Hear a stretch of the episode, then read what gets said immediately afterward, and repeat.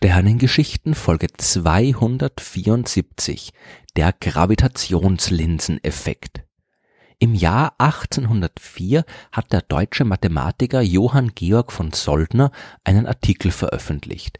Der trug den Titel über die Ablenkung eines Lichtstrahls von seiner geradlinigen Bewegung durch die Attraktion eines Weltkörpers, an welchem er nahe vorbeigeht. Der aus dem mittelfränkischen Feuchtwangen stammende Wissenschaftler hatte darin eine auf den ersten Blick seltsame Idee betrachtet. Lichtstrahlen verändern ihre Richtung, wenn sie in der Nähe einer großen Masse vorbeikommen.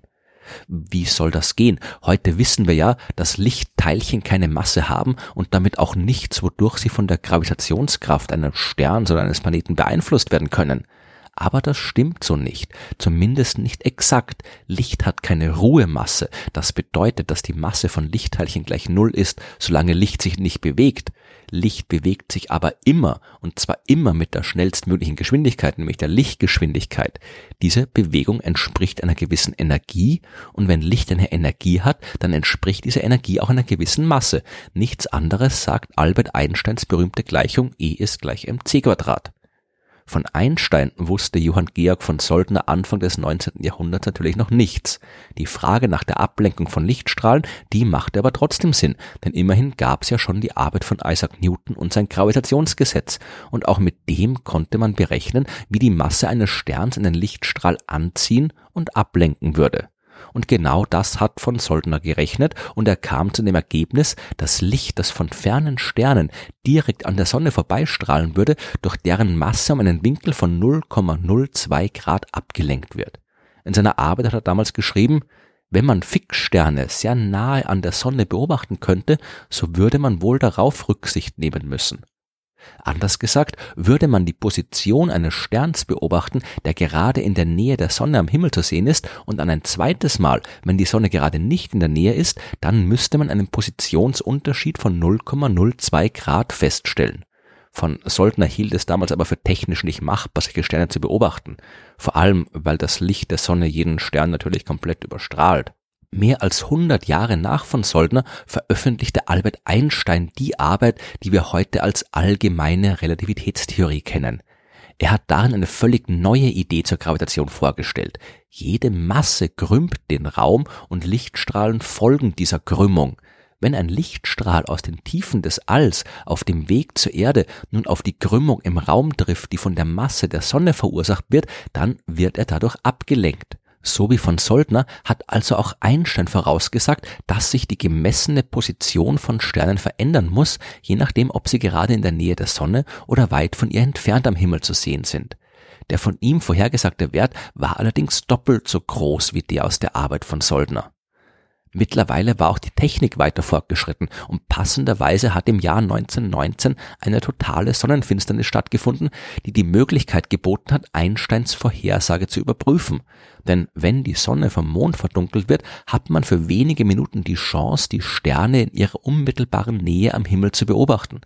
Genau das hat der englische Astronom Arthur Eddington getan und festgestellt, dass die Verschiebung der Position exakt dem Wert entspricht, den Einstein vorhergesagt hat.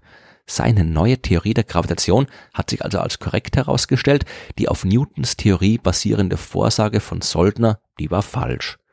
Einstein hat aber auch noch was anderes erkannt. Wenn Massen Lichtstrahlen ablenken können, dann tun sie ja eigentlich genau das Gleiche, was optische Elemente wie zum Beispiel Linsen tun.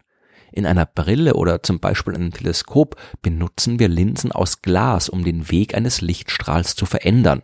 Eine Masse kann das aber ebenfalls tun und so als Gravitationslinse wirken. Und das hat seltsame Auswirkungen.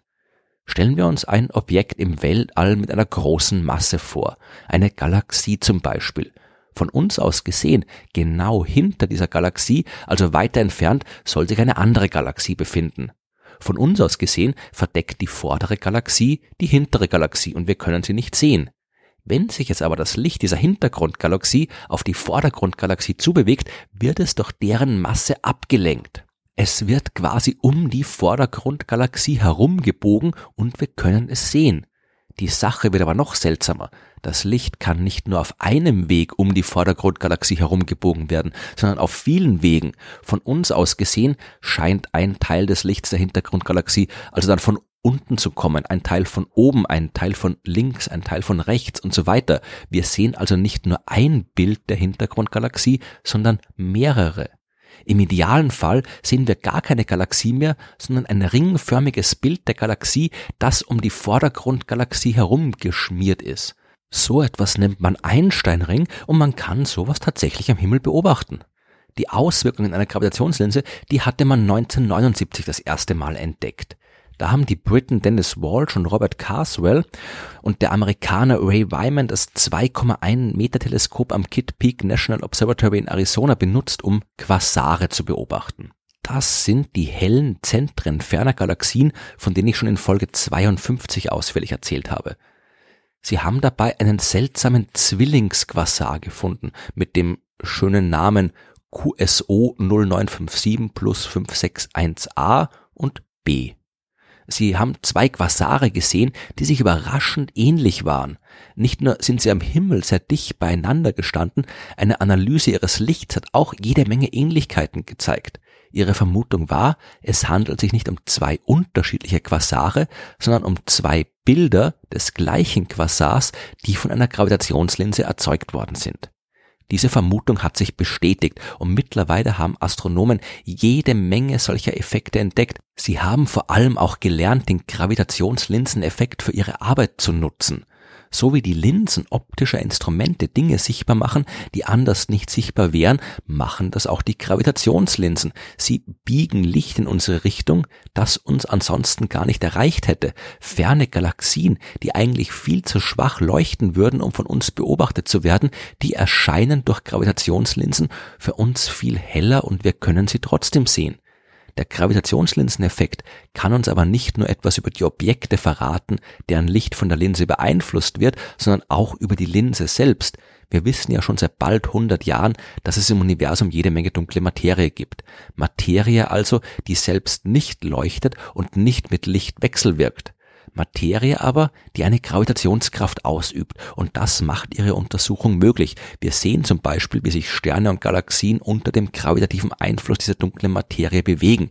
Wir sehen aber auch, wie die dunkle Materie als Gravitationslinse wirkt. Eine statistische Auswertung von Gravitationslinsenbildern erlaubt es uns, die Verteilung von dunkler Materie im Universum zu kartografieren.